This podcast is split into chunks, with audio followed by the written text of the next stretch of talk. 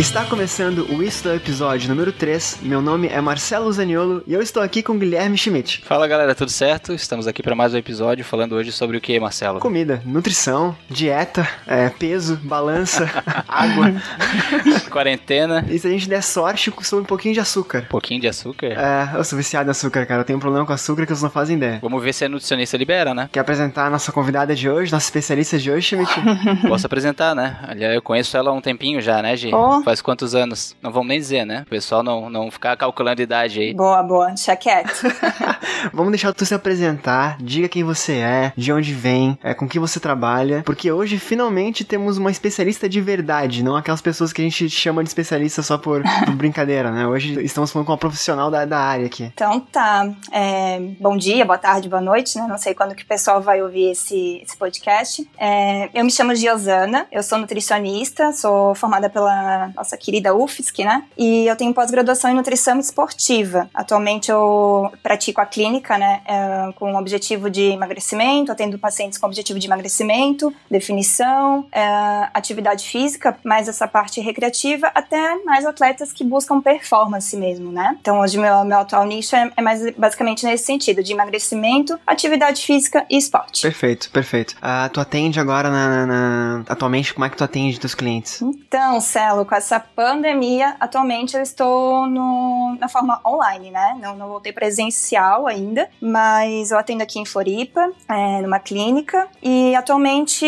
eu estou só na clínica mesmo. Ah, até uns meses atrás eu trabalhava numa academia, no crossfit, mas agora eu resolvi concentrar tudo numa, numa clínica mesmo. É, Eu pergunto porque a ideia de pauta, a gente tava conversando eu e o Schmidt sobre. Assim, o isso do episódio é sempre assim, né? A gente conversa alguma coisa, de repente, cara, isso vale um bate-papo. E a gente tava conversando justamente sobre alimentação em época de, de pandemia, né? De quarentena e tal. É, nunca antes na história desse país se lavou tanta louça, né? Então, então. Sim. Eu, eu fiquei preocupado e me perguntando como é que tu atende hoje em dia, né? Sim, Até pra depois poder, poder o pessoal que tá ouvindo a gente, caso se interesse, vá atrás de você, redes sociais e tudo mais, né? Claro, claro. É, ah, quando começou, começou aí o- a questão da pandemia, muita gente, acho que de modo geral, né, Celo, o pessoal ficou um pouco receoso, assim, o que ia acontecer, até quando ia, ia durar essa, essa quarentena. E, de fato, muitos pacientes acabaram desmarcando, né, meio que se, der, se deram uma férias, digamos, né, um, um recessozinho, assim, alimentação. Vão se arrepender depois, né? Mas tudo bem. Exato. Então, aí que ia chegar. Agora, assim, maio, começo de junho, aí teve um boom na volta dos pacientes, correndo atrás, literalmente, né? Porque, de fato, esse é o nosso novo normal, digamos. Então, o pessoal viu que não tem muito que se permitir tantos, tantos é, excessos, assim, da alimentação, né? O pessoal realmente tá, tá correndo atrás e, e a busca por, por consultas mesmo nessa modalidade online cresceu bastante, assim, desde de maio, agora junho. Eu acredito que cada vez mais o pessoal vai resgatar isso, né? De buscar, não digo nem questão talvez de emagrecimento, mas é, é que a alimentação tá muito atrelado também ao emocional, né? Então eu acho que, que cada vez mais as pessoas vão, vão procurar mais, mais esse serviço, assim. Sim. Deixa eu só puxar um gancho, Gi, que eu acho que também tem essa preocupação agora com a galera que no começo da pandemia ali começou a comer de forma desregrada, de fato, até porque como eh, cortaram praticamente todas as formas de entretenimento, sobrou o quê? Sobrou comer, né? Todo mundo gosta de comer, ver TV, ver Netflix e tal. E agora eu acho que tem essa preocupação, que bastante gente que eu tô conversando, que é a questão do ganho de peso, né? Inclusive foi, foi um, dos, um dos fatores que levaram eu a conversar com o Celo a respeito também, falar, pô, cara, tá foda, tô comendo muita besteira tal, tem que voltar a fazer alguma coisa.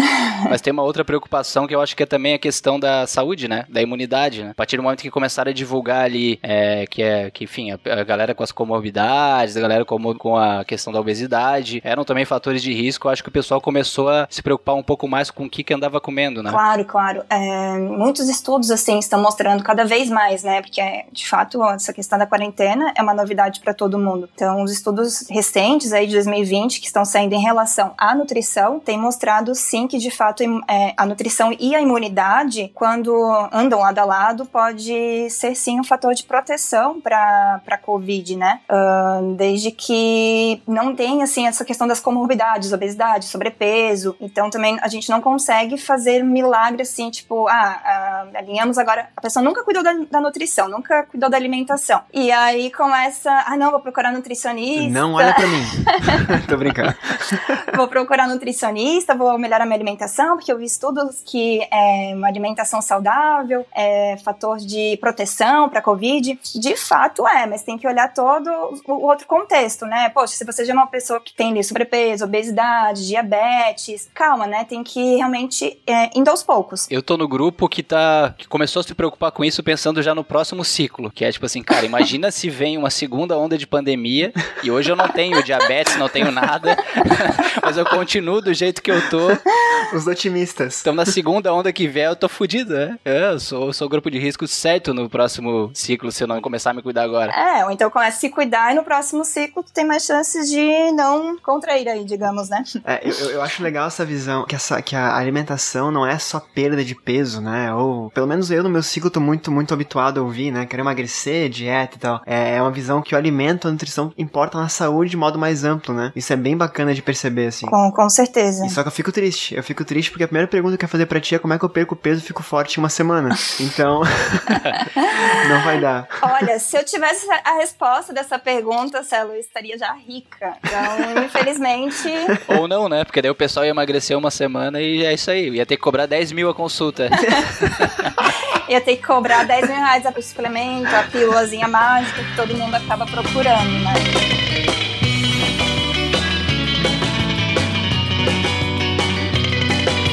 Primeira pergunta que eu te faço, então, Gil, agora séria. Uh, por que que tu escolheu a nutrição? Cara, é uma pergunta que até ontem eu tava pensando nisso. É, vai ser engraçado, assim, porque quando eu era pequena, eu, desde pequena, eu já falava ah, que eu iria ser nutricionista, né? E eu acho que muito disso tem a influência dos meus pais, principalmente meu pai, que quando era pequena, ele sempre, tipo, ah, vamos no parquinho, vamos dar uma volta, e tipo, ah, saía comendo uma fruta, sabe? Ah, sábado, vamos fazer um piquenique na sala de casa casa, daí tinha lá as bolachinhas recheadas, salgadinho, mas tinha uma saladinha de fruta picadinha. Então eu até pensei assim, poxa, tem até que perguntar pro meu pai, né, se ele fazia isso de modo consciente ou inconsciente, de trazer a alimentação de um modo tranquilo, assim, de uma, uma coisa muito orgânica, sabe? Tipo, nada assim, ah, tem que comer fruta, tem que comer salada. Ele conseguia alinhar a alimentação com as brincadeiras, com as atividades do cotidiano. Então isso despertou para mim desde pequena essa questão da alimentação saudável, de comer bem. Então, então, sempre quis essa, essa parte da, da nutrição. E engraçado que eu falei ali no início, porque é, quando começou a despertar em mim, de fato, essa questão da nutrição, eu sempre pensei, a ah, nutrição infantil, nutrição infantil, e sempre fiz muito esporte. E quando eu fui amadurecendo a ideia, é, pensei muito nessa, nesse lado desportiva, né? Tanto é que a minha pós é nessa parte da nutrição de atleta, de acompanhar os praticantes de atividade física. Então,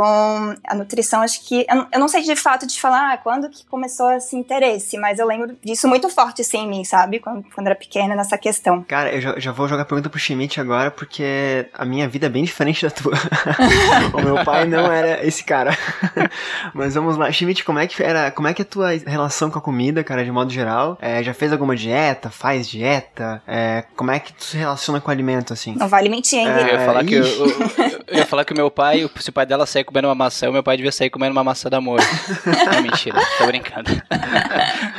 Não, tô brincando. Cara, minha relação com a alimentação é que a nossa geração tinha uma visão completamente diferente, né? E os nossos pais, assim, né? Não tinha tanta informação. E a gente pegou, acho que, um pouco do boom ali da questão da propaganda para criança, com comida. Mas como eu, eu sempre pratiquei bastante atividade física, sempre joguei bola e tal, eu sempre comi de tudo, assim. A gente tinha uma vantagem lá em casa que a gente sempre comeu comida nas refeições mesmo. Então a minha mãe fazia almoço, fazia janta, então a dieta em si era boa. Mas, cara, bolacha recheada, salgadinho, refrigerante, foi aos poucos diminuindo assim, mas foi uma coisa que levou a, a infância ali, a adolescência toda. Eu, uma, uma vez na minha vida eu fiz dieta de fato, assim, dieta no, no sentido é, assim da palavra, literal da palavra, que até a Gi que me deu um acompanhamento ali, que foi o Whole30, que eu fiz com a Ju, né? Eu acho que a, a Gi pode até falar um pouco mais sobre o protocolo ali, o Whole30 e tal, mas basicamente eu queria, eu queria dar um choque, assim, no meu corpo, que era tentar identificar é, alguns produtos, algumas substâncias, algumas coisas que fizessem, que afetassem o meu organismo, assim, né? Porque eu tenho muita alergia, questão de dermatite, então eu queria ver se era. Eu lia e diziam que era lactose, eu lia e dizia que podia ser glúten, eu lia e dizia que podia ser álcool. E no final era só a idade, né? e no final não descobri, porque depois eu voltei a comer tudo, né? Não, mas eu, eu percebi de fato nessa experiência que afeta bastante, assim, principalmente a questão da lactose e do glúten ali. Só que depois eu vou falar um pouco mais sobre experiências, só que eu acho que é legal a gente falar um pouco sobre o Whole que eu acho que é um tema que o pessoal geralmente costuma pesquisar bastante também. E esses protocolos, né, dieta paleo e tal. Não, legal, legal aqui. Enfim. É, eu digo, né, que esse Whole 30, acho que todo mundo deveria fazer uma vez na vida, pelo menos, ou algo muito semelhante, porque é, o objetivo dessa dieta, realmente é uma dieta, é um protocolo, né, algo bem restrito, né, o, o Gui passou por isso, sabe, sentiu bem na pele, né, Gui? É, essa dieta, ela exclui alguns itens alimentares, como glúten, né, então glúten, onde que, que está presente essa proteína aí, que, que, se chama glúten? Nas farinhas, principalmente farinha de trigo, é, seja ela integral ou não, que as pessoas confundem um pouco isso, né, ah, mas a farinha integral, ok, tem integral das fibras, mas a farinha de trigo continua sendo a farinha de trigo, então ela, ela tem essa, esse glúten que para algumas pessoas é um pouco mais alergênico ou algumas pessoas têm essa, essa intolerância, né? Então, de fato, exclui o glúten, exclui também laticínios, então leites, derivados, os queijos, iogurtes, requeijão, enfim, todos os, os de, seus derivados. Exclui também os doces, então assim, ó, nenhum tipo de açúcar, bem como também os adoçantes. Enfim, né? O que que pode comer nessa alimentação, nesse protocolo, né? ia perguntar isso. O que, que inclui, né? Acho que é mais fácil. Então, é, o que, que você pode consumir? Frutas é livre, é, vegetais, legumes, folhas, as proteínas, as carnes, frango, é, peixes, ovos e as gorduras boas, que a galera tem um pouco de medo, de receio de consumir gordura, né? Muita gente fala, nossa, de posso comer gordura? Pode e deve, o nosso corpo ele precisa desse, desse nutriente da, da gordura, porém eu sempre direciono mais para essa questão das gorduras boas, né? Como as castanhas, amendoim, as, as oleaginosas de modo geral, gordura do abacate, do coco, de um bom azeite de oliva. Então, são esses alimentos que a pessoa pode incluir na dieta. Uh, o protocolo fala o seguinte, que são 30 dias regradinho, é, consumindo esses alimentos e excluindo aquele grupo alimentar que eu falei no início. Uh, e se a gente consome algum alimento, alguma preparação que tenha açúcar ou um, um leite, alguma coisa, deve-se voltar ao início da dieta, ou seja, lá no dia primeiro, mesmo que você esteja no vigésimo dia, tá? Tô ferrado. Enfim, qual que é o objetivo, né, dessa, desse protocolo, dessa dieta? É como o Gui já comentou ali, deu uma pincelada, é avaliar possíveis alimentos que podem ser mais alergênicos para você. Então, por exemplo, se você deixa de comer um dia leites e derivados, talvez não seja um tempo suficiente para você fazer essa desintoxicação do seu corpo e avaliar se seu corpo aceita ou não. Porque depois desses 30 dias, a gente recoloca a cada dois, três dias algum grupo alimentar que foi excluído. Então, ah, primeiro, o primeiro dia, entre leites e derivados. Terceiro dia, o açúcar. E assim você vai avaliando se o seu corpo ele, é, mostra algum sinal ou sintoma quando você inclui aqueles alimentos que foram excluídos, tá? Então, o objetivo é esse, de excluir possíveis alimentos que são mais alergênicos ou inflamatórios e depois de 30 dias você vai recolocando e vai sentindo, ah, meu corpo é, fiquei mais estufado consumindo leites e derivados. Então, talvez seu corpo ele não aceite de fato é, esse grupo alimentar. Então, é, você já sabe que talvez tenha que excluir ou fazer o consumo moderado desse grupo alimentar porque é mais inflamatório para você. Sim. Um, além dessa, desse inchaço, também pode é, alguns alimentos eles podem ter mais a questão de apresentar dor de cabeça, é, acne, espinhas, queda de cabelo. Então, tudo isso é para avaliar como que teu corpo conversa, digamos, com esses alimentos. Uma pergunta que eu faço, assim, é esse protocolo do Holy 30, que eu vou escrever na postagem certinho depois, né, para o pessoal quiser pesquisar mais sobre, uh, ele não deve ser tido como uma dieta, então, para sempre. Ele é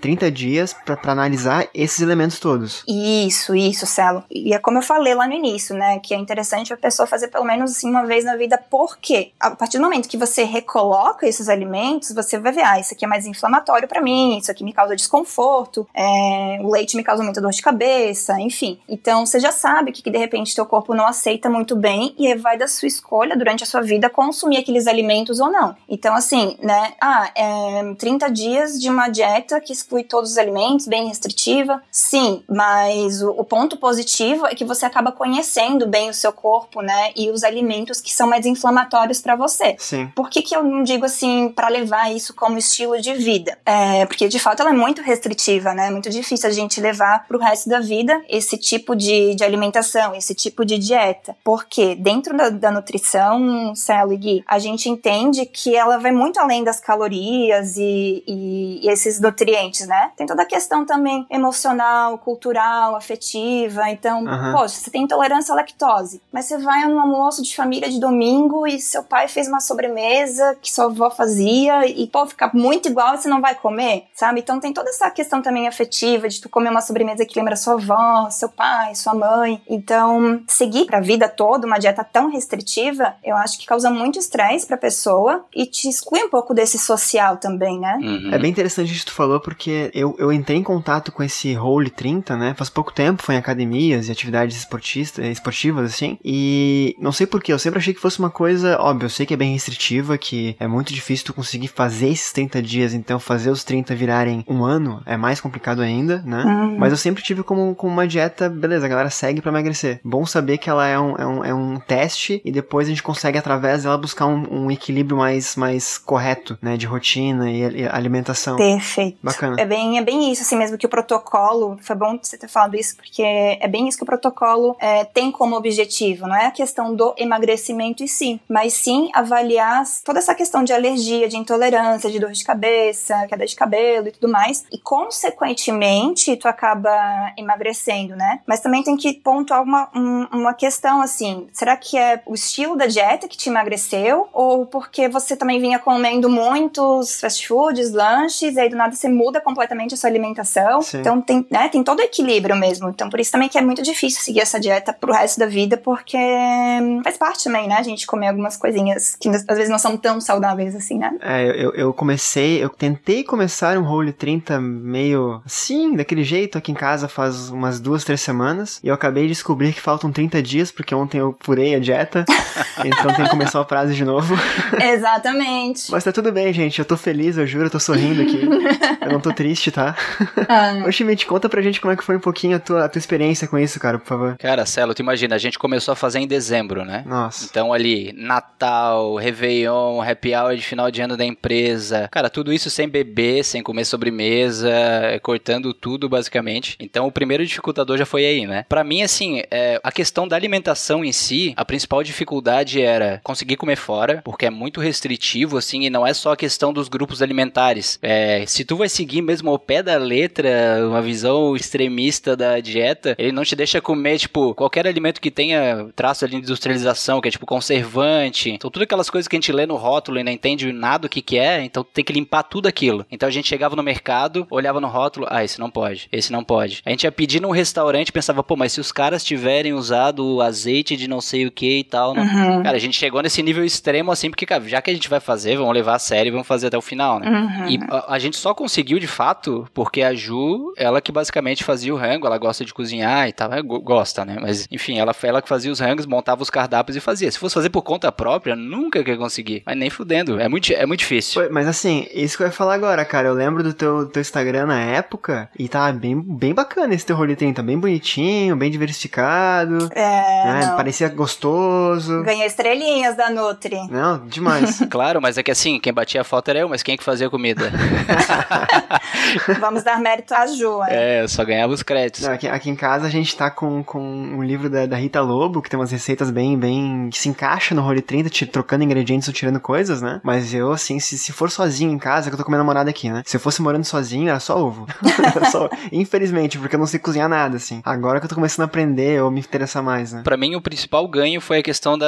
que a gente tá falando ali da consciência alimentar, né? Que não é o fato de tu não poder comer as coisas. Tu pode comer as coisas. Como ela falou, tu vai ter uma experiência ali, pô, vou viajar, né? Ah, tem um prato ali muito específico e típico que eu queria experimentar, mas, pô, vou me privar dessa experiência porque eu tô dentro de um protocolo? Não. Mas é tu tentar enxergar o motivo pelo qual tu quer comer aquilo, né? Eu tô em casa, eu vou pegar um pacote de bolacha, por exemplo. Pô, por que, que eu vou pegar um pacote de bolacha e não vou pegar uma fruta? Ah, é porque. Porque geralmente tem um aspecto muito psicológico, emocional por trás, né? Isso. Porque tu tá querendo satisfazer alguma vontade tua a partir do açúcar, a partir do sei lá o que, né? É, ansiedade, depressão, qualquer coisa assim. Né? Tudo, cara, tudo. E assim, hoje não significa que eu não como, mas eu penso quando eu tô comendo que, cara, não precisava estar comendo isso. Uhum. Tô escolhendo aqui comer, mas não, não tinha essa necessidade. Uhum. Não, é, e, e, é bem isso que o Gui falou, né? Então, hoje, talvez ele não siga a risca toda essa questão, essa base da alimentação saudável, ele não siga todos os dias o tempo todo, mas ele já tem um pouco mais do conhecimento, porque realmente, além de excluir todos os grupos alimentares, a gente tem que verificar também o tipo de óleo que é utilizado naquela preparação. Então, tu entra bem a fundo mesmo dentro desse mundo da nutrição. É, então, esse rolo ele acaba sendo também uma educação nutricional, né? Eu gosto de usar muito esse termo de educação nutricional, porque o reeducação é uma coisa que, tipo, tu já aprendeu e tu tá se reeducando, né? E às vezes a gente não aprende a comer, então gosto muito mais de usar esse termo de educação alimentar do que reeducação. Mas enfim, é, tu acaba entendendo, assim, um, um, pouco mais esse mundo da nutrição. Claro, tu não vai ser nutricionista, tu não vai é, aprender a fazer um cardápio, mas tu, tu vai entender quais são os alimentos mais benéficos para ti, os que tem,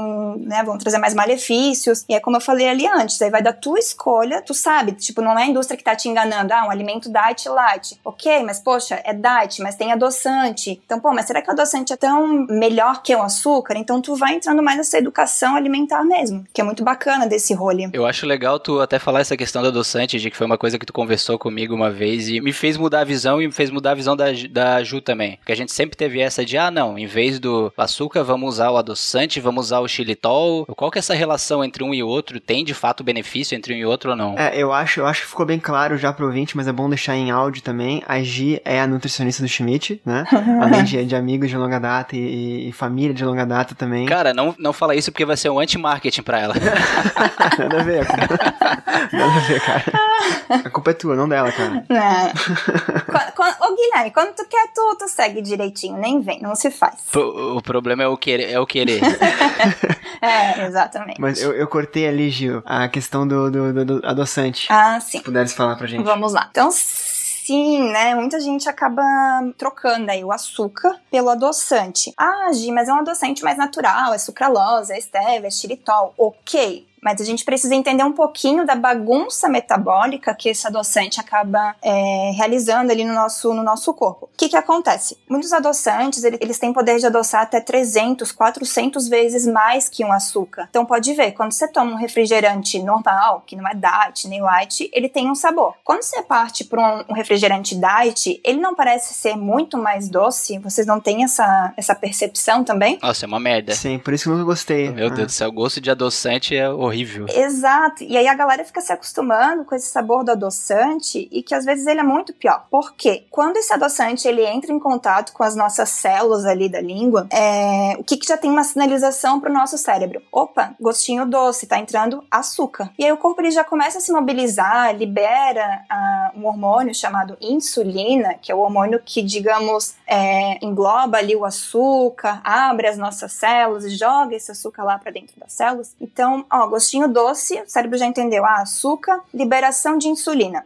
Porém, não tem essa molécula de açúcar. É uma fórmula química que dá percepção do gostinho doce. E aí o que acontece? Seu corpo liberou esse hormônio para fazer a digestão desse açúcar que, entre aspas, entrou, mas não tem a molécula de fato desse açúcar. E aí o seu corpo ele vai ficar ao longo do dia ou dos dias te pedindo esse açúcar para poder utilizar essa insulina que foi liberada. Caraca. Que a gente precisa entender que o nosso corpo ele é extremamente econômico econômico. Ele não vai produzir nada, ele não vai fazer absolutamente nada se não for de fato necessário. Então, já vou fazer um link com a atividade física. Por que, que a gente tem preguiça de se exercitar? Porque é, gasta energia. Sair da nossa zona de conforto, sair da cadeira, sair do sofá, gasta energia. E o nosso corpo, historicamente, ele tem sempre a tendência de ficar parado, de armazenar energia. Então, esse, essa insulina ali que foi liberada, porque, entre aspas, tinha açúcar, mas era só o saborzinho do açúcar, é, fica circulando ali pelo nosso corpo, tem tentando achar essa molécula de açúcar. Então, para de fato esse hormônio ser utilizado, o corpo ele vai ficar te pedindo um doce ou uma farinha branca, né? Esses farináceos que, que, que transformam em açúcar, depois vai ficar te pedindo para ser de fato usada essa insulina, entendeu? Cara, faz todo sentido. Tem que dar uma viajada, né? Mas é, é mais ou menos isso que, que acontece. Não, faz todo sentido, faz todo sentido. Então, se o, se o meu corpo ele tá atendendo sempre ao, a economia de energia, eu não tô fazendo exercício, eu tô só respeitando a vontade do meu corpo. Ô, Guilherme. Não é assim? Meu corpo, minhas regras. Né? Exatamente. A grosso modo é. Né? Que horror, que horror. E, mas esse adoçante também, ele causa desequilíbrio. Eu não sei se vocês já ouviram falar desse termo, talvez seja. É, é que é um, é um termo muito novo, assim, usado dentro da, da medicina, assim, medicina que eu falo, nutrição, tudo, né? Causa desequilíbrio das, das bactérias que existem dentro do nosso intestino. Então, no nosso intestino, a gente tem uma colônia de bactérias bactérias positivas e negativas. E a gente quer o quê? A gente quer nutrir essas bactérias boas, essas bactérias positivas que ajudam o nosso metabolismo e quer ter o um mínimo dessa população de bactérias negativas. E aí assim, ó, o adoçante, corante, refrigerante, acidulante, todos esses antes a gente não encontra na natureza. São alimentos é, industrializados. E isso, esses industrializados alimentam essas bactérias ruins do nosso intestino, tá? E resumindo, o que, que eu quero dizer com isso? Essa, é, é, esse desequilíbrio dessa, dessa população de bactérias. Que quanto mais bactérias negativas a gente tem, mais inflamado o nosso intestino fica. Isso tem muita propensão de aumento de peso, é, risco a longo prazo, né? Essa, esse intestino em desequilíbrio, a diabetes, câncer, gordura do fígado e até mesmo essas doenças neurodegenerativas, Alzheimer, Parkinson. Então, olha como o nosso intestino tem muita relação com o que é, a gente ingere ao longo do dia. Cara, é uma aula, obrigado, tá? De coração. Não, é sério. É... Agora eu fui fundo, né? Não, mas é porque faz muito sentido. Mas assim, é uma pincelada pra gente ter uma noção quão malefício, assim, é o adoçante, que às vezes a gente, pô, ah, é só um cafezinho com açúcar uma vez no dia e aí entope de adoçante, né? Então, assim, o que, que também a indústria às vezes mostra isso pra gente, né? Então é, é um, uma longa discussão, assim mesmo. Eu tive uma época que eu, eu não lembro se eu, eu tinha colesterol quando era mais novo, né? Não, não lembro é, exatamente os motivos, acho que era mais, mais uh, não, não, não, genético, mas eu tinha uma predisposição, né? Uhum. E eu consegui curar isso e tal, mas tinha uma época que eu evitava, eu não sei se era a mesma época ou não, tô confundindo, mas eu evitava muito açúcar. E eu, eu usava adoçante, né? E eu lembro que eu tinha que colocar muito adoçante para conseguir tomar alguma coisa e achar doce o suficiente, mas não é porque não tava doce, tava com gosto horrível, mas é porque meu corpo queria açúcar que eu não tava tomando, comendo, entende? Porque eu sempre fui formiguinha, assim, né? Uhum. É, chegou num ponto que, como o Schmidt deu exemplos ali antes, hoje finalmente eu consigo. Antes de gravar aqui, eu tava pensando, cara, acabei de almoçar, vou pegar uma, um, um doce. E eu tenho barra de chocolate em casa, tem essas coisas todas, né? Uh, eu consegui, de algum modo, setar minha cabeça para abrir a geladeira e pegar uma fruta, sabe? Perfeito. Então, beleza. Eu consigo tranquilamente fazer isso. Hoje tem, tem antigamente aqui, é, não, não tem testemunha disso, mas eu comi uma barra de chocolate num dia. Hoje eu tenho umas 4, 5 em casa, eu nem, nem abro elas. Estão lá e eu esqueço que existem, né? Hum, muito bom. Tiroso! É sério, sério. A gente consegue, a gente consegue habituar, né? Eu não comentei a minha, a minha história com a comida, cara. Uh, eu sempre, eu sempre fui, brevemente assim, né? Eu sempre fui um cara mais cheinho. Ou se não era cheinho pros outros, eu me sentia cheio, gordinho assim, né? Uhum. E eu sempre achei que, pra, pra eu perder a gordura, eu tinha que fazer atividade física. Então era normal eu fazer muitos esportes junto, assim. Isso até, até pouco tempo atrás. Fazia academia e remava. É, fazia academia e corria. Nadava e jogava algum outro esporte, sabe? Sempre eram coisas assim bem intensas, pensando que eu, eu emagreceria assim, né? Eu lembro que chegava ao, ao cúmulo de eu correr no verão em Jurerê, que eu morava no norte da ilha aqui em Florianópolis. Eu corria de calça preta de moletom e, e moletom pra suar mais. Só desidratava, né? Exato. Eu chegava em casa, me pesava e sucesso, deu certo, né?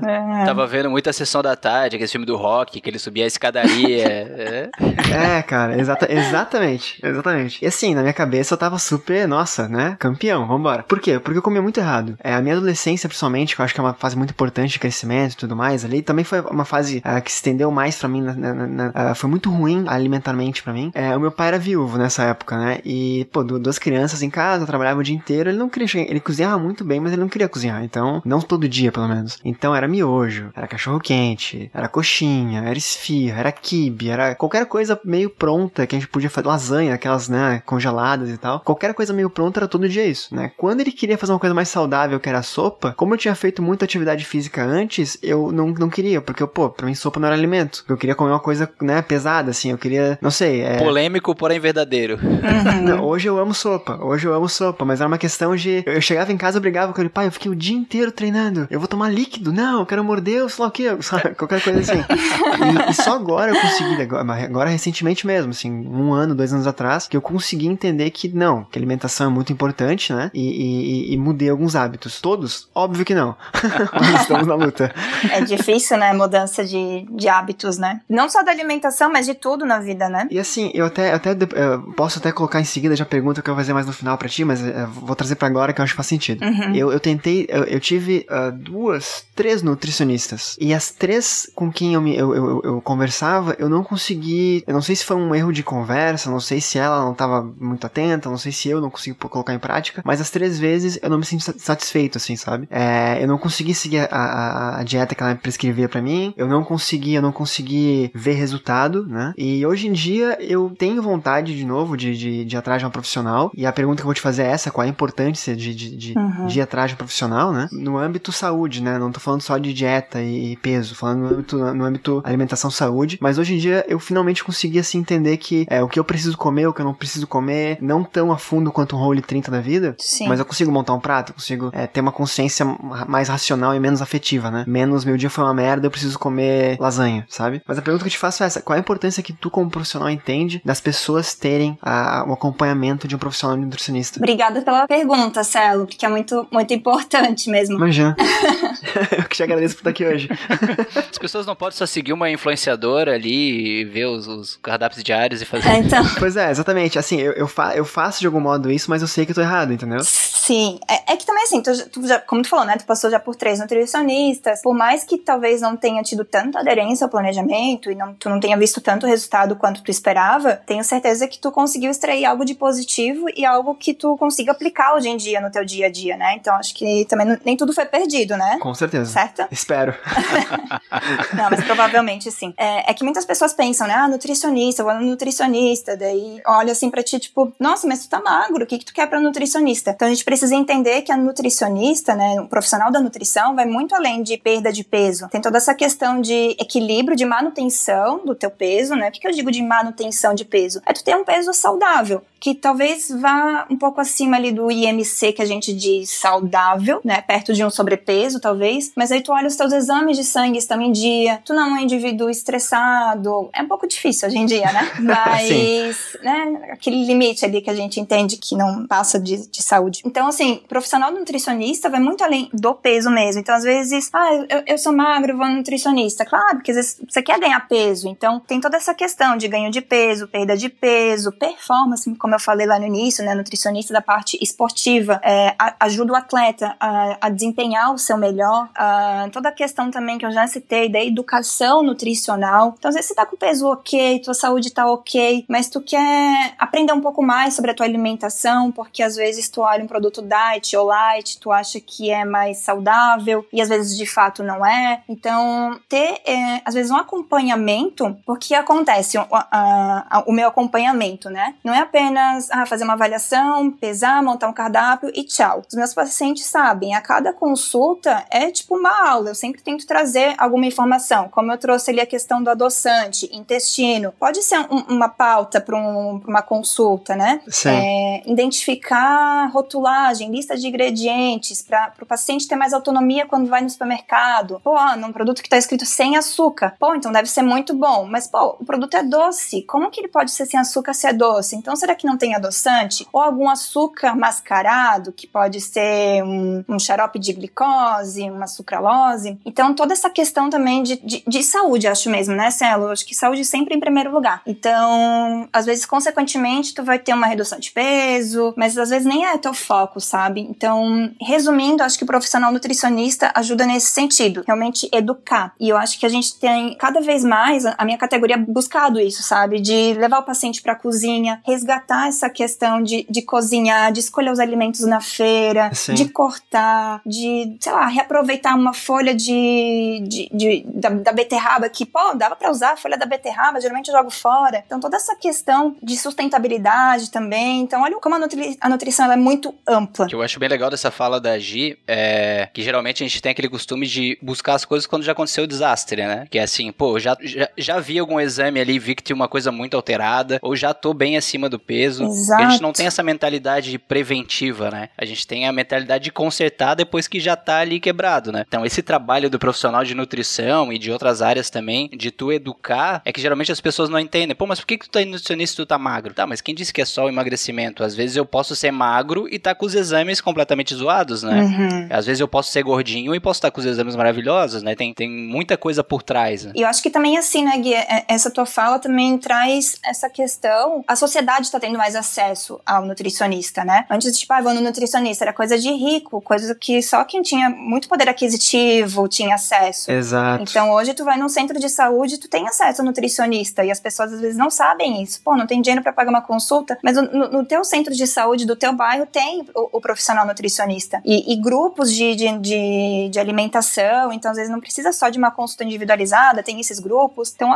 acesso hoje também tá, tá muito mais amplo, né? É, até como tu falou também, que a tua intenção inicial era trabalhar com crianças. Uhum. Então é muito mais amplo realmente do que a gente tem ideia, que é só emagrecer, emagrecer, emagrecer. Apesar que sim, também fale sobre isso, né? De algum modo. É, não, o que o Celo tava falando também de já ter passado por outros profissionais e não ter, não ter conseguido, enfim, seguir, assim. Eu acho que tem, em parte, essa questão que o pessoal quer terceirizar a responsabilidade, né? Muitas vezes a galera vai assim, quero perder peso, como se fosse a responsabilidade da nutricionista perder o peso pela pessoa. Não, peraí, ela vai passar um plano, né? Ela vai chegar até determinado ponto. Né, Schmidt? Exato.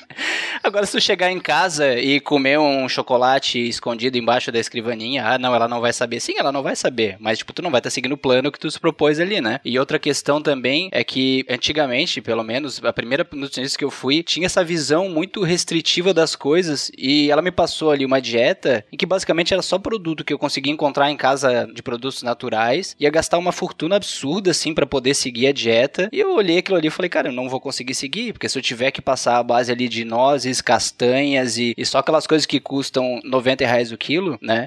Então acho que esse movimento que ela falou de levar o pessoal pra cozinha, para entender o alimento, pra, tipo, aprender a montar um prato, fazer preparos simples, né? Porque também tem aquela coisa que assusta a galera que é, cara, eu não sei cozinhar, então, tipo, não me, não me passa prato nenhum que eu tenho que fazer porque eu não vou saber cozinhar. Não, mas espera aí, tipo, tem coisas simples para se fazer que são práticas, são rápidas. É. O próprio role ali, né? O pessoal também fala muito em dieta e diz, cara, não deve comer nada. Cara, no role eu acho que foi o período que eu mais comi em quantidade nos últimos anos, mas se tu tem a quantidade, né, e tu tem a qualidade dentro do prato, tu vai ficar saciado, tu vai descobrir temperos e coisas novas e vai aprender a consumir produtos diferentes também, sem necessariamente ter que passar fome, sem necessariamente sofrer, né? Ai, criei um monstro, muito bom, Gui. que orgulho. Na teoria, sim, né? que orgulho, cara, que orgulho. Mas é, não, bem isso mesmo. Eu acho que, cara, se eu pudesse passar uma mensagem hoje, seria isso, assim, de resgatar, ir pra cozinha, aprender a cozinhar. Talvez os primeiros, as, os primeiros pratos vão dar errado, é, mas é tentar mesmo, fazer as combinações de temperos, como o Gui falou, que combina mais pro teu paladar. E, e sim, não, não precisa viver num, numa bolha, que eu digo, né? Tipo, excluir alimentos industrializados. Nossa, vamos resgatar como eram os nossos antepassados, só comer uhum. é, carne, vegetais, frutas, tipo, seguir um rolho assim, né? A gente sabe que não dá certo, que a gente, às vezes, na correria do dia a dia, precisa de, sei lá, uma barrinha de cereal, precisa de um pacotinho de, de uma bolachinha mais integral, enfim. É, acho que também isso cai muito dentro da organização, que às vezes as pessoas falham muito nisso pela correria. Então, a partir do momento que tu consegue organizar a tua alimentação, o que, que tu vai comer no dia seguinte, o que, que tu vai levar pro trabalho, o que, que tu vai comprar no mercado, na feira, eu acho que isso te dá um, um suporte bem bacana para te ter foco e seguir o teu planejamento e, e colocar a mão na massa mesmo, sabe? Quando tu não organiza, vai de qualquer jeito. O qualquer jeito não leva a gente a lugar nenhum, né? Então acho que além de querer muito seguir um, um planejamento, seja o objetivo que for, saúde, emagrecimento, ganho de peso, é tu se organizar. É, sempre essa palavrinha faz parte das minhas consultas. Organização e planejamento. Senão, vai qualquer coisa. Eu tô imaginando a Ju ouvindo isso aqui e pensando, cara, esse desgraçado, o que, que ele tá falando? Ele só faz miojo e café. só faz miojo e café, o que, ele tá querendo? Falou tão bonito no podcast, em casa é um, é um desastre, né? É, então, esse é. hipócrita aí. Mas tudo bem, né? O pessoal conhece a minha versão daqui, não conhece a minha versão. Não, tô brincando.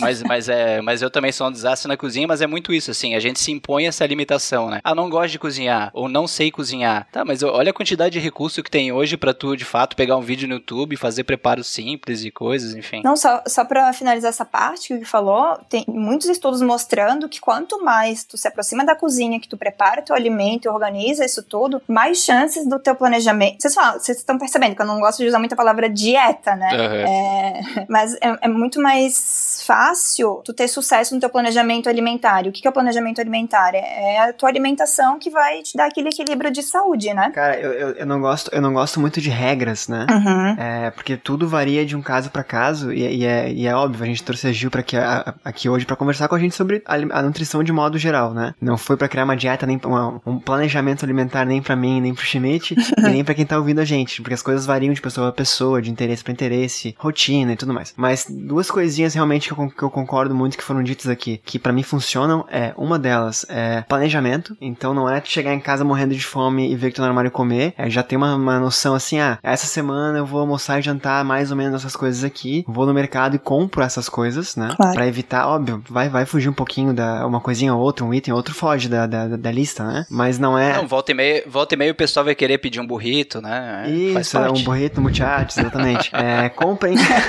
mas assim, ah, não é.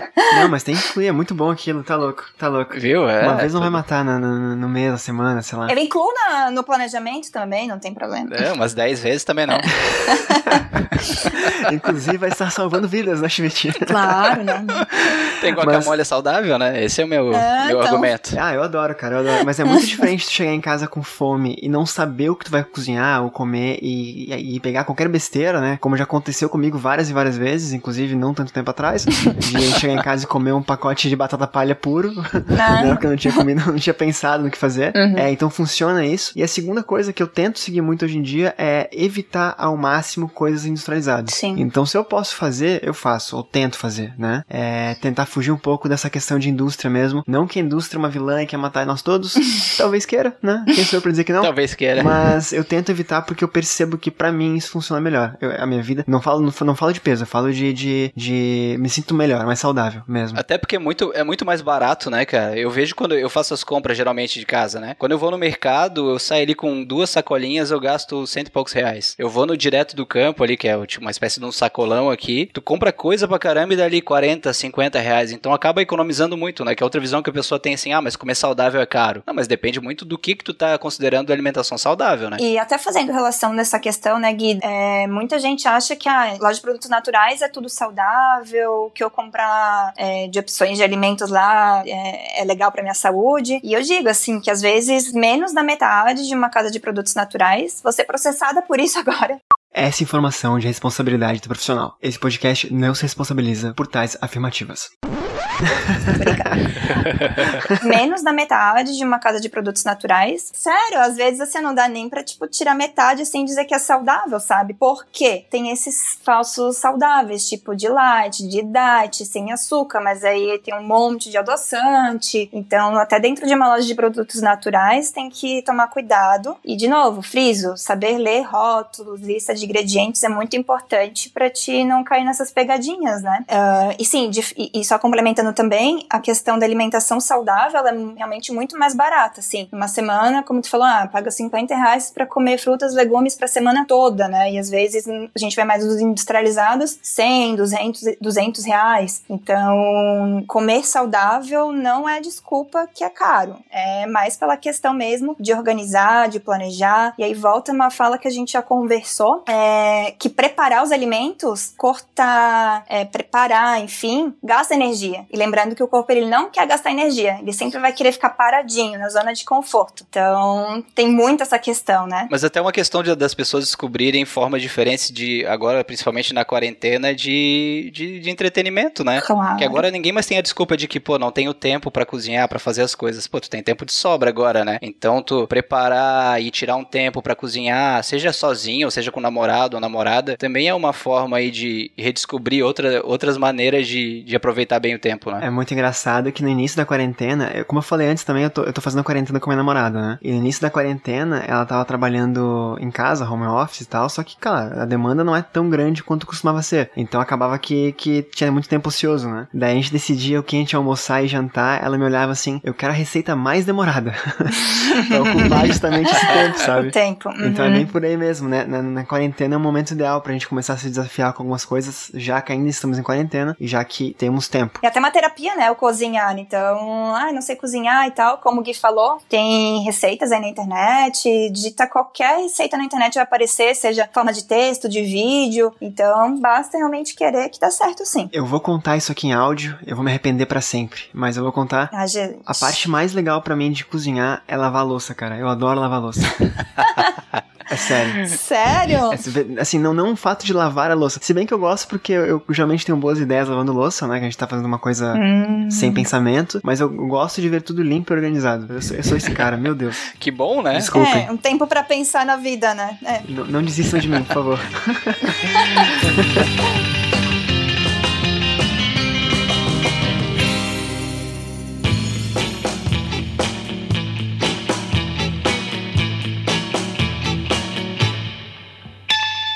Gil, a gente tava conversando em, em off é, e tu comentou que tu lança de tempos em tempos alguns e-books. Exatamente. Eu, eu tenho a listinha deles aqui para falar, deixa eu ver aqui. Isso tá tudo no teu Instagram, né? O link no teu Instagram passa é, pra essa, essa, esse site. Isso. Tem um e-book de receitas de patês, cinco receitas rápidas, lanches saudáveis e tem um quarto entrando em breve, né? Quer explicar pra gente como é que funciona, por favor? Claro, claro. O que que acontece? É, durante, assim, as consultas e tudo mais, essa prática clínica, e até mesmo no Instagram, né? Quando a gente abre lá caixinha de perguntas e tudo mais para tirar dúvida do pessoal, eu tento sempre identificar qual que é a maior dor, assim, da galera, né? Dor no sentido é, de tipo, ah, eu não sei o que comer nos lanchinhos da tarde, meu problema maior são os lanches, que eu acabo comendo qualquer coisa, como muito pão, é, enfim. Então, eu sempre tento identificar a dor de, de, do, do pessoal e preparar um material para que ajude eles em, em algum sentido, né? Que, que cure essa dor, digamos. Então, das receitinhas práticas práticas, é, são, são algumas ideias de receitinhas que tu pode fazer ali no lanche da tarde e, e, rápidas também, e práticas. Então, muitas vezes as pessoas falam: ah, mas comer saudável demora, tem que ter muito tempo. Não, são, são receitinhas bem, bem rápidas mesmo. 10, 15 minutinhos você consegue fazer. Uh, a ideia dos patezinhos ali desse e-book, que é, a linha patês e molhinhos para salada, porque a galera né, diz que não gosta de comer salada, que salada é ruim, enfim. Então, isso já ajuda nesse sentido. E esse último eu, eu resolvi copilar numa, no seu material as 10 perguntas que eu mais recebo nessas caixinhas e nas consultas e, e trago assim as respostas de forma bem didática, bem pontual e até às vezes alongando um pouquinho mais essa resposta, assim, trazendo um pouco mais de conhecimento, acho que da parte científica, mas numa linguagem que a pessoa entenda, claro, é, porque eu acredito assim, Sally Gui, que quanto mais a gente entende de, de determinado assunto, mais fácil de fazer, mais fácil de aplicar. Então, às vezes, como vocês mencionaram, né, ah, sair do consultório com uma dieta super restritiva e tal. E às vezes, não tô julgando ninguém, mas às vezes isso pode acontecer. A nutricionista não te explicar o porquê de tu tá fazendo aquilo ali da tua dieta, o porquê que tu vai consumir isso, por que tu tem que consumir esses alimentos agora, sendo que às vezes tu nem gosta tanto. Então, a partir do momento que a gente sabe o porquê, o cérebro naturalmente fica mais condicionado a fazer. E, gente, né, como a gente falou, o que não dá certo num processo de emagrecimento, ganho de peso, ganho de massa muscular, enfim, é o teu dia a dia. Tu não fazer, é esperar que alguém faça por ti. Então, quando tu sabe da importância e tu entende, acho que fica muito. Não vou dizer que fica mais fácil, não vai ser um caminho de flores, mas fica um pouco mais tranquilo, assim. Tu, tu entende e tu acaba fazendo, na maioria das vezes, né? Espera-se. Cara, eu achei muito legal esse material, tá? Eu achei muito legal esse material. Lembrando que ele tá disponível, né, no Instagram da, da Gil, depois links aqui embaixo, é bem, bem fácil acesso, é dois cliques, né? Clicar no perfil dela aqui, depois no, no link do perfil. Isso. E, cara, esse de 10, eu fiquei, é mais recente, né? Eu já, eu já tinha visto os outros também, mas esse de 10, por exemplo, né? Preciso comer de 3 em 3 horas para emagrecer? Isso, aham. Uhum. É, que é a postagem no Instagram, então não tô dando spoiler aqui. Uhum. É, chá verde de café ajuda no emagrecimento, né? São várias perguntinhas que a gente não vai responder aqui, mas dito isso, chá verde de café ajuda.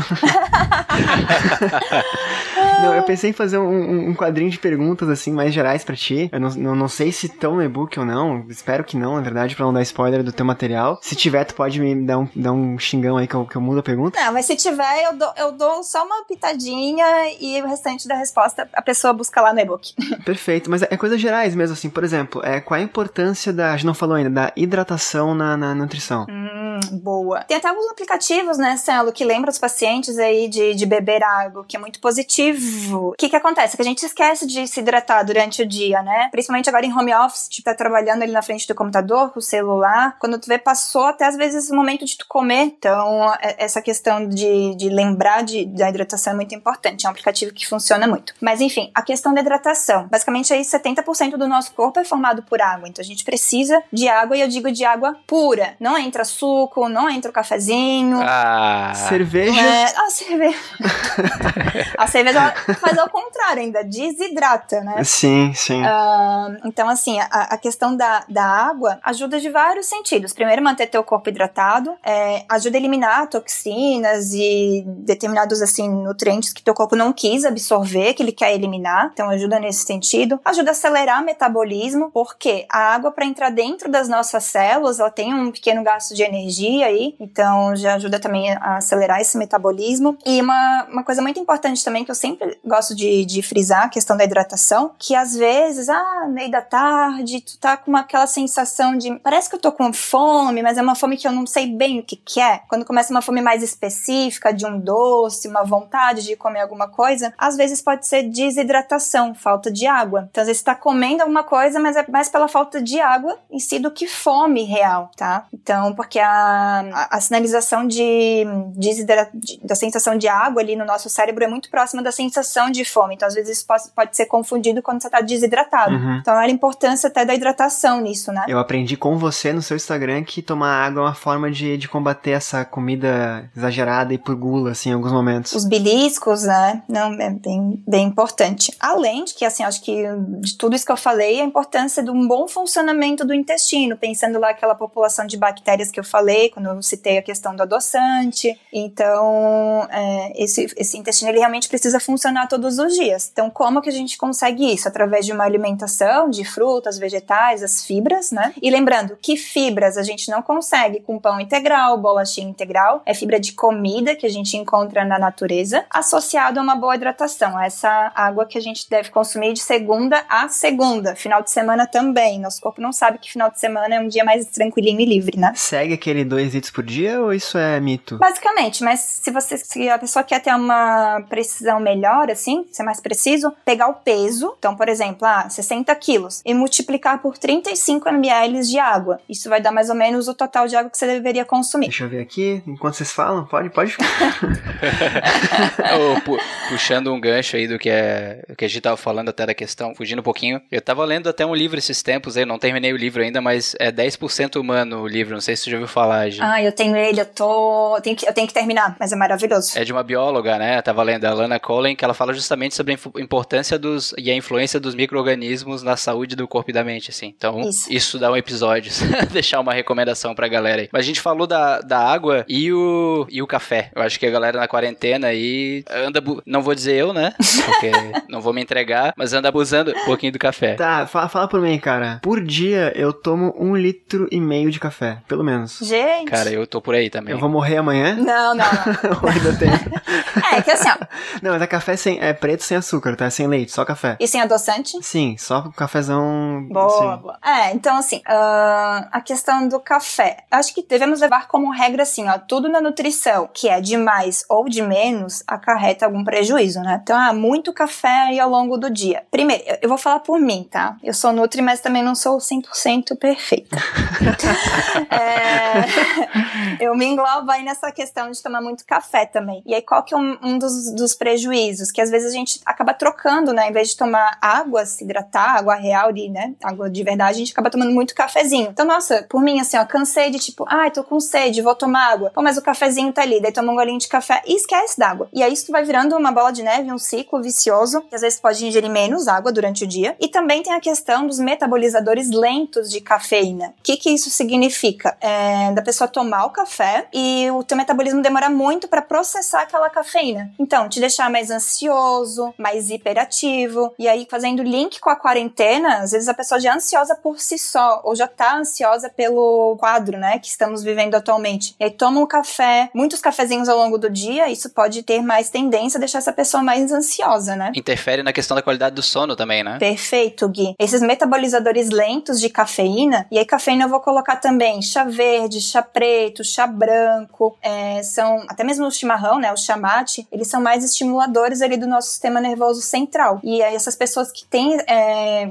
que metabolizam essa cafeína de forma mais lenta, o que, que isso significa? Fica mais tempo ali a cafeína na sua corrente sanguínea. Então você demora mais para relaxar, para pegar no sono, então realmente te deixando mais alerta, mais ansioso até muitas vezes, né? Eu tomo tanto café que às vezes, mesmo depois de um litro e meio, eu consigo deitar e dormir bem tranquilo, assim. É sério, é bizarro. Mas é costume do corpo, eu acho, assim. Provavelmente é do meu time, metabolizador rápido de cafeína. Espero que sim, espero que sim. Se você falou, eu concordo.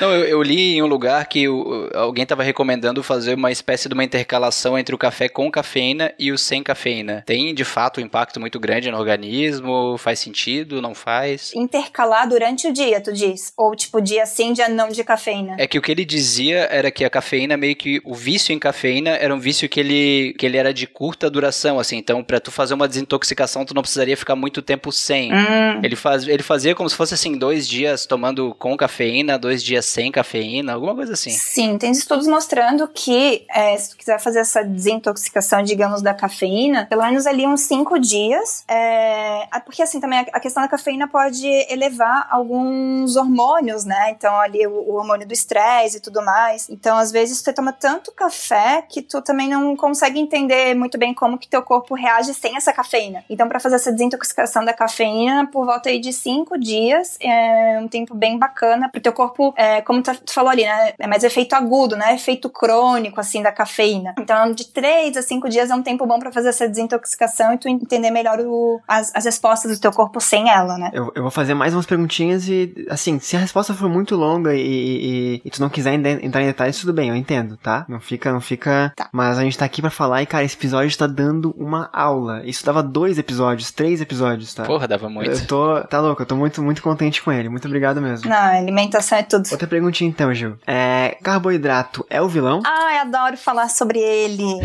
e assim, vamos fazer uma relação do carboidrato e a quarentena, já que a gente tá vivendo esse, esse episódio aí? Por favor. O que que acontece, né? A pessoa tá mais ansiosa, estressada, não sabe de fato o que, que vai acontecer da vida, do mundo, é, e se atraca ali no doce, nos farináceos, né? E aí percebe que, opa, o peso tá aumentando, vou consultar nutricionista. Aí a nutricionista vai lá e corta todos os carboidratos, digamos. Não é o caso, tá, gente?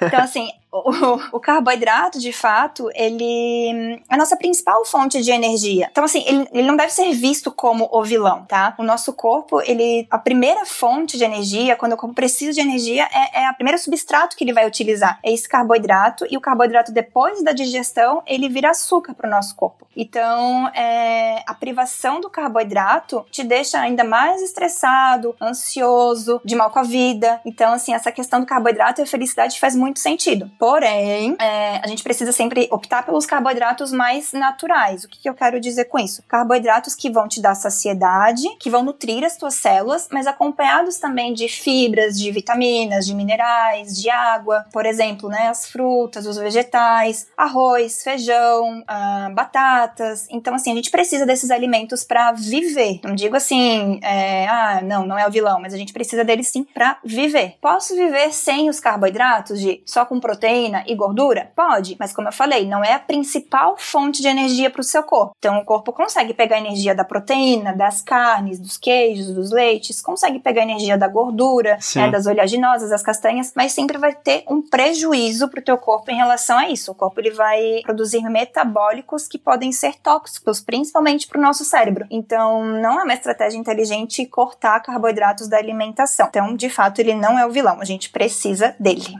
que demais, cara.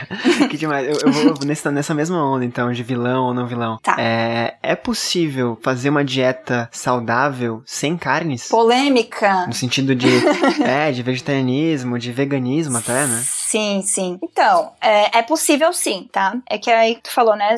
São, são dois públicos, digamos, né? A população ali vegetariana e a população vegana. Então, os, os vegetarianos têm ali a questão que eles têm alguns que comem ovos, leites, derivados, e o vegano não consome nada mesmo de origem animal, nem mesmo ali o mel, né? Uhum. Uh, então, esse público vegano, que de fato é mais restrito, consegue sim ter uma alimentação equilibrada. Eu digo que às vezes até uma pessoa que é vegana ou vegetariana vegetariana é até bem mais nutrida, porque se leva ao pé da letra ali, né, a palavra vegetariano, consome mais frutas, vegetais e tudo isso tem mais vitaminas, minerais que o nosso corpo precisa mesmo. É, mas sim, conseguimos levar uma alimentação sem carnes, porém precisa ser bem equilibrada de não comer só pão e macarrão. Conheço muita gente que, tipo, ah, viria vegetariano, viria vegano e come só macarrão e pão. Uhum. Aí não dá, aí não é saudável, não tem como a gente atingir essa, esse equilíbrio comendo só esse tipo de, de alimento. Droga. Tô brincando. Deixa eu fazer umas perguntas relacionadas aí, G. Eu acho que tem. Vai ficar o tempo curto pra gente indicar, mas tem dois documentários que eu vi aí mais recentemente no Netflix. Um é Dieta de Gladiadores Uhum. e outro é What the Health, que também. Eles, eles puxam bastante como pano de fundo assim a questão do vegetarianismo, veganismo e essa flexibilização das dietas. É, tem dois pontos que geralmente o pessoal costuma argumentar muito. A primeira é do déficit de B12, é isso, né? Isso. Geralmente pra galera, né? Eu acho que é. Exato. Essa é a primeira pergunta. E a segunda. Não, pode responder na primeira que eu esqueci qual é a segunda. Tá. O que, que é B12? Vamos Tá lá. faltando o B12 aí, né, Gui? Então, É, é, é. Ah, já entendi. então, Viu? É, Foi só um gancho. então a B12, ela de fato. Ai, vocês. A B12, de fato, a gente encontra apenas nessa, nesses alimentos de origem animal. Não tem como a gente, principalmente os veganos, que fazem total restrição de produtos ah, de origem animal, não tem como é, adequar a B12 só com vegetais e frutas. Precisa sim suplementar sempre. Não é uma opção, é uma regra. Porque a falta da B12 realmente deixa a pessoa meio é, doida, assim, digamos, falta de memória, pode levar, sim, à demência. Então, é, precisa suplementar. A carência de B12 é um bem grave mesmo. E onde que na natureza a gente encontra B12? Porque eu vi que é, é- é como se fosse na sujeira, tipo da, da casca da fruta que o bicho consome e daí passa da natureza pro bicho e dentro consumindo o bicho indiretamente tu consome vitamina, é isso? Isso, é que essa, essa B12 é produzida por bactérias Hum. que vivem ali no, tipo, na natureza mesmo. Porém, o que acontece hoje em dia? Talvez, antigamente, se a gente consumisse essas frutas, esses vegetais, talvez a gente conseguisse é, ter essa B12 pro nosso, pro nosso corpo. Porém, hoje a gente vive num ambiente muito estéreo, assim, tipo, é, ah, uma dorzinha de garganta tem antibiótico pra isso, tem, tem antibiótico hoje em dia pra tudo. Então, isso também causou um desequilíbrio da nossa natureza. Então, assim, respondendo ali, né, a B12 ela é produzida por essas bactérias que existem na natureza. E como a gente está vivendo nesse ambiente que é tudo muito limpo, tudo muito, né, sem sujeira, sem nada, a gente foi perdendo essa questão de conseguir a B12 ali do, da, da natureza. Então, ela. Aí, como que a gente consegue, né, do- dos animais? Porque dos animais eles conseguem produzir essa B12 quando eles se alimentam ali do pasto, do capim e tudo mais. Por isso que essa B12 é de origem animal. Por isso que a gente consegue atingir ali. Entendi. Então se eu comer capim e pasto, eu não vou precisar suplementar B12. Vai. É, eu lembrei, do- Vai, lembrei da outra pergunta, né? Que o pessoal fala bastante da questão da proteína da carne, né? Sim. E ele fala bastante nesses documentários também que, na verdade, tem muita proteína nos vegetais e nas frutas e que a proteína dos animais vem muito da dieta de consumo deles, né? Desses vegetais, assim. Uhum. Então, como se fosse a fonte primária fosse sempre os vegetais, né? Isso. Então, desconstrói um pouco esse discurso de que, ah, não, se eu for vegetariano, eu vou estar com déficit de consumo de proteína. Exatamente. É, conseguimos sim atingir a proteína, principalmente das leguminosas. Então, o, o feijão, a ervilha, lentilho, grão de bico, o amendoim. Amendoim também faz parte dessas leguminosas. Então, a gente consegue é, atingir as proteínas ali. Nossa, cansei de ouvir que quem não come carne não consegue ter proteína suficiente. Cansei de ouvir. Ah, só um, um parênteses assim, Gui, porque são dois documentários é, que falam sobre essa restrição de, de carnes e tudo mais. Porém, ali a dieta do gladiador, ele foca muito mais nessa parte de, de atleta, né? Foca bastante, é. Então, assim, o ponto positivo desse documentário, que sim, para atleta, performance, é, objetivo de, de pódio e tudo mais, o carboidrato ele faz, ele, ele se faz muito presente, precisa muito mesmo. Então, o que justifica muito esse documentário, os atletas consumirem mais carboidrato e melhora- melhorarem a performance. Muitos estudos mostram essa, essa relação de performance e o aumento dos carboidratos, tá? Ah, e, e junto ali, né, dessas frutas, desses vegetais, dessas leguminosas, principalmente, tem esse aporte das proteínas. E muito se pensa dentro da questão de ai, academia, exercícios físicos e tudo mais, que tu precisa comer muita proteína para fazer essa construção de massa muscular. O que, na verdade, tu precisa, às vezes, muito mais do carboidrato, que é a principal fonte de energia, para fazer toda a recuperação do teu treino, para estimular o crescimento de massa muscular, do que muita proteína. Não tô excluindo a proteína dessa fala, mas muitas vezes se faz mais necessário mesmo um aumento de carboidrato do que da proteína. Que loucura. Então vamos pra polêmica. É, e o consumo de o consumo de whey protein aí, de fato, ele é tão essencial assim pra galera que quer questão de hipertrofia e massa muscular ou, ou tudo que tu consegue ali, tu conseguiria tipo fazendo uma dieta balanceada, chegar num limite que o teu corpo conseguisse trabalhar bem? Olha, Gui, se a gente consegue colocar comida, o que que acontece, né? Eu vou dar um exemplo. Tu precisa de 100 gramas de proteína é, no teu dia. Como é que eu cheguei nisso? Através dos cálculos nutricionais, tá? Chegamos a que tu precisa desse, desse valor de proteínas. Não adianta nada eu fornecer 100 gramas de proteína em uma única refeição. Por quê? Teu corpo ele não vai conseguir aproveitar. Teu intestino não vai conseguir absorver todas essas 100 gramas de proteína. Então, o que, que é dentro da nutrição, principalmente a nutrição esportiva, a gente faz? A gente dilui essas 100 gramas durante todo o teu dia. Estudos mostram que o teu corpo consegue aproveitar melhor essa proteína, fazer uma recuperação melhor ali das fibras musculares, fracionando essa proteína durante teu dia. Então, o que, que eu de fato? Geralmente coloco proteína no café da manhã, no almoço, no lanche e no jantar, pelo menos em quatro refeições. Então, eu divido para que teu corpo consiga aproveitar essa quantidade de proteínas. Então, a questão do whey, precisa tomar no pós-treino? Preciso tomar o whey é, em algum momento do dia? Não. Se tu consegue atingir, por exemplo, essas 100 gramas dentro de comida, de leguminosas, de, de ovos, de carnes, o whey não precisa é, estar presente. Então, ele não é, não é uma necessidade assim, nossa, se eu não tomar whey, eu não vou crescer, não vou ficar hipertrofiado, não vou ficar forte. Vai, se tu conseguir distribuir a, a, as tuas proteínas de alimento ao longo do teu dia, tranquilo. Meu Deus, amanhã um capanga da indústria alimentícia esportiva vai aparecer na minha porta ali. Acho que já falei isso, mas vale a pena reiterar. Essa informação é de responsabilidade exclusiva do Guilherme Schmidt. Esse podcast não se responsabiliza por sua fala. Se vocês quiserem o endereço ou o contato do mesmo, basta me pedir por e-mail. Obrigado pela atenção. Então... É, cara, se vira, cara, se vira agora. Ah, mas sabe o sabe que, que é legal do Whey, que eu gosto muito de trabalhar? Tipo, uma carta na manga, digamos. Tipo, uhum. ah, o paciente não consegue comer alguma proteína de tarde, porque geralmente no trabalho, né, fora, fora aí da quarentena, é mais difícil tu levar alguma preparação com carne, Sim. ou um iogurte que não dá pra manter na, na, na, geladeira, enfim. Aí o Whey pode ser uma, uma opção bem bacana, tá? Então, mais esse sentido, assim. Agora aqueles negócios de ovo de Páscoa com Whey, daí já virou um pouco mais o, o marketing comercial da barata, né? Total. Mas depois que eu entendi a, a que, que, suplemento é isso mesmo, suplemento, né? Tipo, é caso, é a palavra disso, né? Quando tu não conseguir com uma fonte natural, tu, tu suplementa com esses produtos, né? Exato. Eu, eu entendi que, que eu fazia muito errado as coisas da minha vida. é que não é a regra, a regra é o alimento. Tu não consegue fornecer do alimento, suplemento. Exato, isso. Ah, eu tô com deficiência de algum nutriente, que é difícil corrigir com a alimentação. Suplementa, corrige com a suplementação. Eu digo que, que o alimento é o bolo, né? E o suplemento é a cerejinha do bolo. Então não adianta suplementar se tu não tá com o bolo bonitinho ali. Quer ver se quer ver me matarem de uma vez? E se eu resolver almoçar um shake? Cara.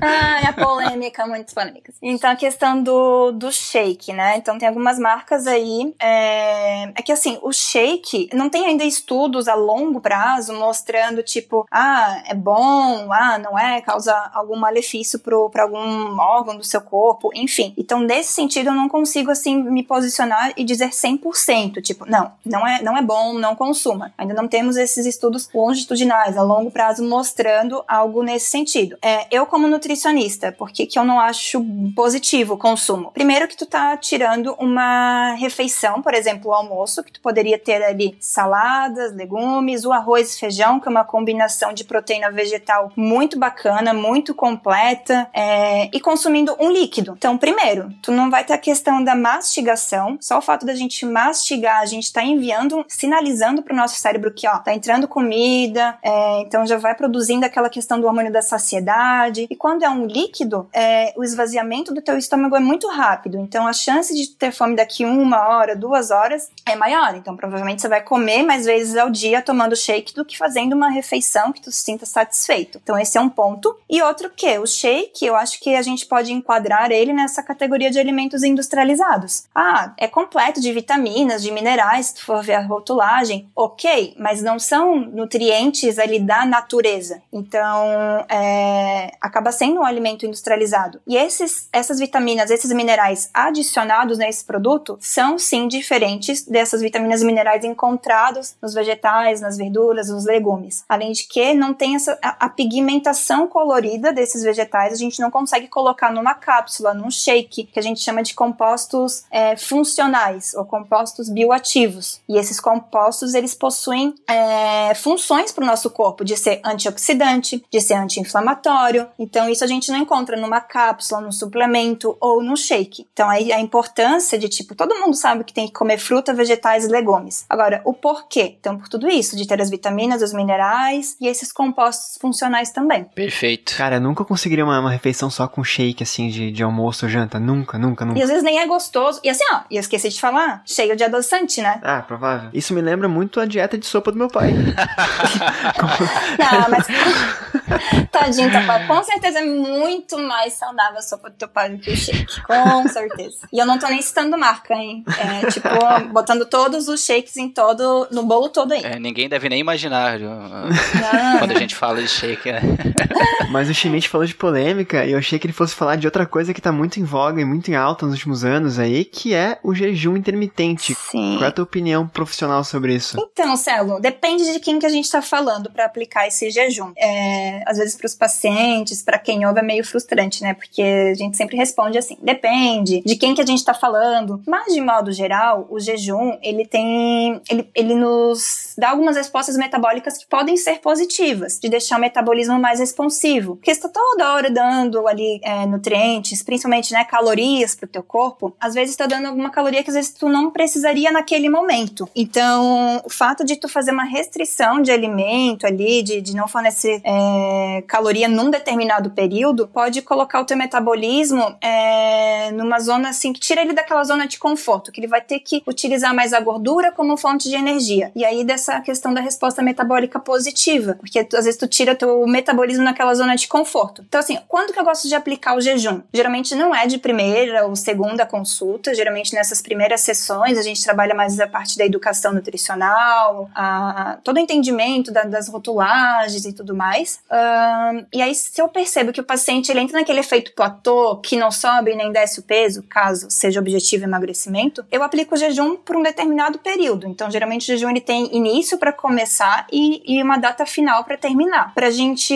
ter respostas metabólicas diferentes. Então, um, depende muito de quem a gente está falando. Às vezes aplica o, o jejum para uma pessoa que é mais ansiosa ou que é, não tem ainda bem um controle alimentar, às vezes pode ser um tiro no pé, porque ficar tipo 16 horas em jejum, a tua próxima refeição, tu vai estar tá morrendo de fome, tu não vai ter consciência do teu corpo ainda, tu vai às vezes comer mais do que tu comeria naquele almoço, digamos. Então tem que estudar muito, avaliar muito bem para quem que a gente está aplicando esse jejum. Mas sim, de modo geral, ele, ele, ele nos traz respostas metabólicas muito positivas. Mas não dá para ser um estilo de vida para sempre e depende de quem estamos falando e aplicando esse jejum. É, eu sem querer, sem saber, eu, eu, eu acabava. Eu sigo ainda hoje, assim. Eu tento fazer um jejum pelo menos 14 horas, assim, todo, todos os dias, mas não, não é sempre, né? Mas hoje tá, tá um pouco diferente a minha relação com isso. Antigamente eu ficava sem saber que existia esse termo. Eu ficava das 10 da noite até as 2 da tarde, 3 da tarde do outro dia sem, sem comer, por conta de trabalho, de correria e tudo mais. E aí, quando sentava pra almoçar, sem brincadeira, era um quilo no prato. Brincando, né? Então, aqueles 100 gramas de, de, de proteína que você falou ali, eu não comia em uma refeição, eu comia em um minuto, assim, sabe? então, óbvio que não dava certo, né? É, e toda, toda essa questão de tu comer rápido demais, porque tu tá morrendo de fome, tu comeria até o pé da mesa. Então, tu come mais, não mastiga direito, tu não, tu não tem controle do que, que realmente tu tá comendo ali, né? Tu não consegue nem, assim, às vezes, é, racionalizar o prato, né? Tu pensar, cara, Exato. hoje eu mereço essa fritura aqui, mereço essa gordura ruim aqui. Tu não consegue nem, ah, só um pouquinho, não vai fazer mal, vai, óbvio que vai, né? Não, às vezes uma vez, até, às vezes não vai ser tão maléfico assim. É, mas não era uma vez. Eu agradeço o teu otimismo, mas não era uma vez.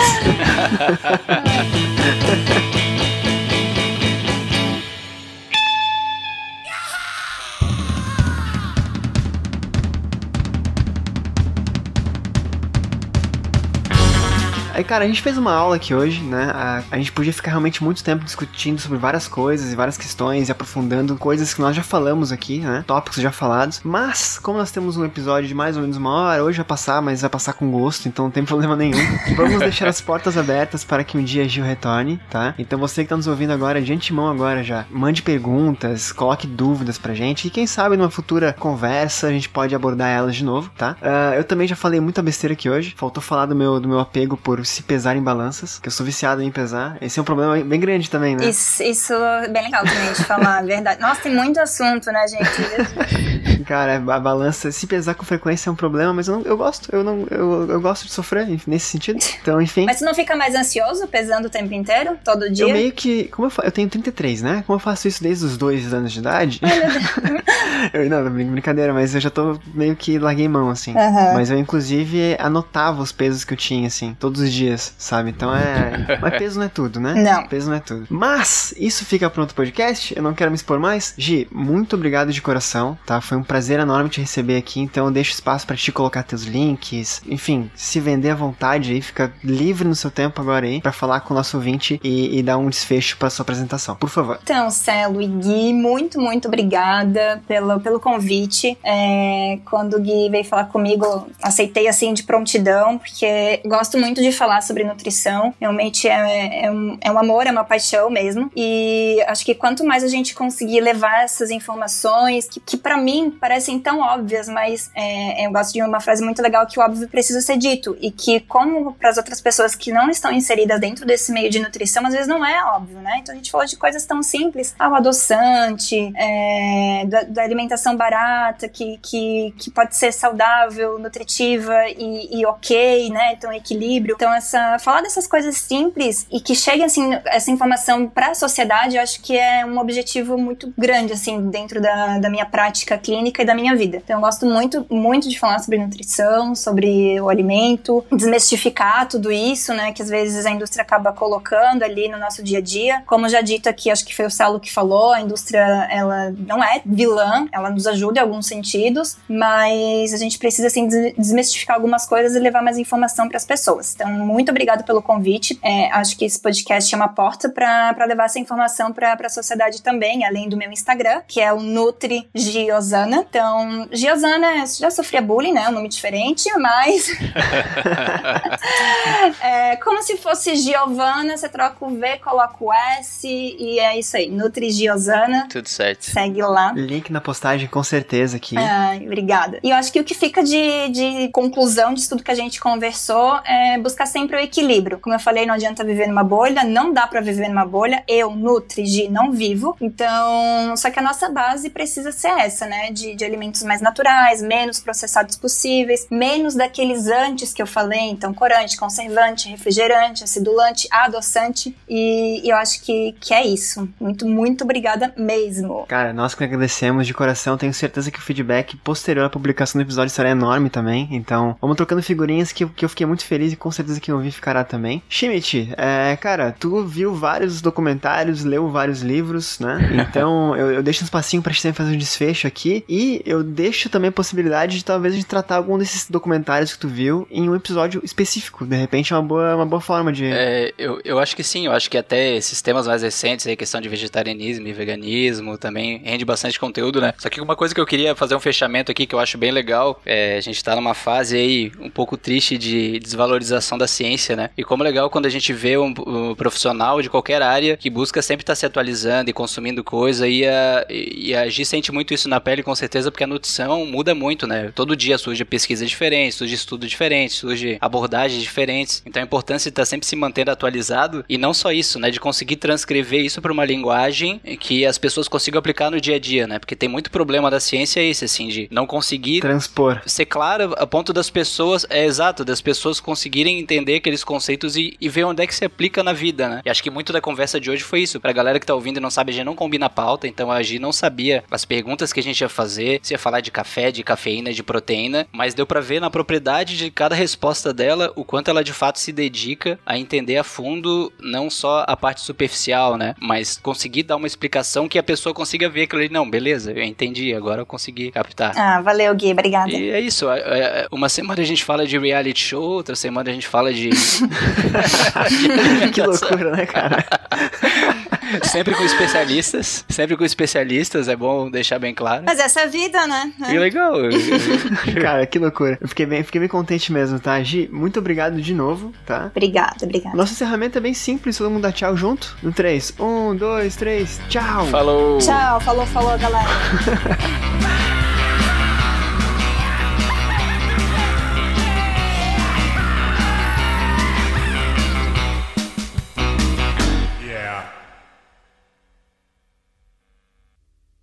Gi, muito obrigado de coração, tá? Ah, gostaram? Foi bom? Nossa, esse, nossa, excelente, excelente. Porra, ficou muito foda, né? Que bom. Foda que eu não sei se ficou muito tempo, né? Não, mas então, eu até falo contigo isso em off, né? Eu geralmente falo mais em, em podcast que a gente fica trocando mais histórias particulares e tal, né? O Schmidt também, nesse foi uma aula que a gente ficou, meu Deus, né? Sim. Mas deu tudo certo, foi um prazer enorme, tá? De verdade. Que bom. Obrigada mesmo também. E precisando, de repente, alguma pauta mais específica ali, como comentado agora no final, acho que é bem interessante também. Se quiser voltar pra falar sobre reality show também, tá tudo certo. É isso aí, cara.